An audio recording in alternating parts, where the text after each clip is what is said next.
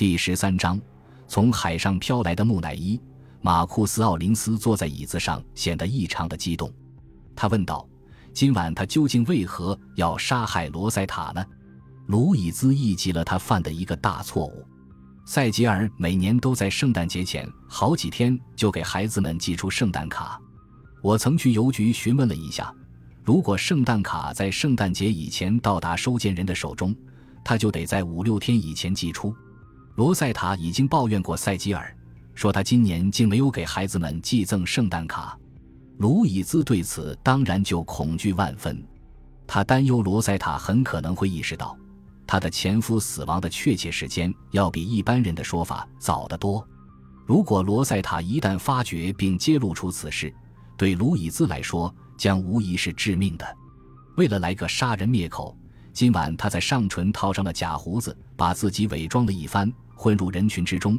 想在罗塞塔化妆成女海神耶曼雅从海中出现之际，一枪把他射死，妄图把罗塞塔之死和信徒们的祭祀再次联系在一起。西蒙稍作停顿以后，继续说着：“当罗塞塔化妆成女海神耶曼雅在海边出现之时，我似乎觉察到了某种不祥之兆。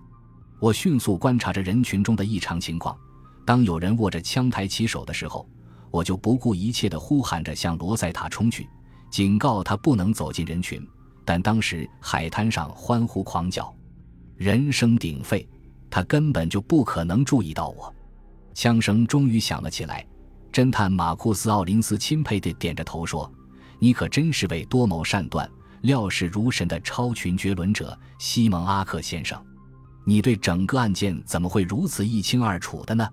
你不妨看看下面一些事实。”塞吉尔竟会离奇的不给孩子们寄赠圣诞卡，兄弟俩竟会长得如此惊人的相似，塞吉尔竟会中毒而死。试问，有谁能轻易地下手毒死他呢？只有同他居住在一起的人。有人竟为尸体做了防腐，而且把尸体似木乃伊般紧紧地捆扎起来。这样做必须有秘密的地点和足够的时间。有谁最有这种可能呢？最后一点。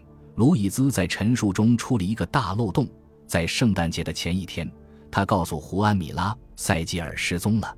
可是他后来对我们说，在圣诞节的早晨，他才意识到塞吉尔失踪了。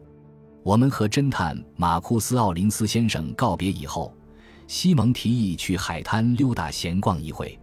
海滩的沙地上还留存着各种各样的乱纸碎片、比比皆是的蜡烛残桩、东倒西歪的香槟酒瓶子等。女海神耶曼雅未曾把香槟酒取走，然而酒瓶里的酒却早被别人喝个精光了。看，费利克斯布赖特先生在那儿。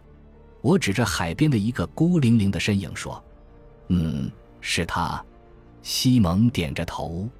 我们走进费利克斯布赖特的时候，他转身迎了过来：“你们把案子全部了结了，是吗？”费利克斯布赖特的语音中几乎带着哭腔。是的，可是你们是为警方出的力，而不是为我干了事。西蒙点了点头说：“你把我从纽约召来，是为了寻取那些艺术珍品的，对吗？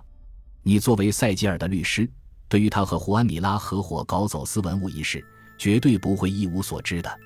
塞吉尔被谋杀以后，你本人一直想得到那些走私来的奇珍异宝。我讲的话未有毫厘之差吧？”你怎么会知道这些的呢？一直到昨晚才知道的。西蒙说：“枪声响过以后不久，我就找到了那位丑陋的老年女巫班伯英。我同她就在这海滩上散着步，闲聊了一会。你花了钱求她卜算的是那些走私来的稀世珍宝存放之确切处所，可她一无所知啊！她当然不可能知道，他的精神世界仅由一些虚无缥缈的东西构成的。”你确实是白费钱了，可是你已经知道了吧？我能猜吗？那些哥伦布航海时代以前的艺术珍品，肯定全部安放在卢伊兹店中的陈列框架上，就像其他存货那样贴有价格的标签，等候着卖给从美国来的豪商巨富和头面人物。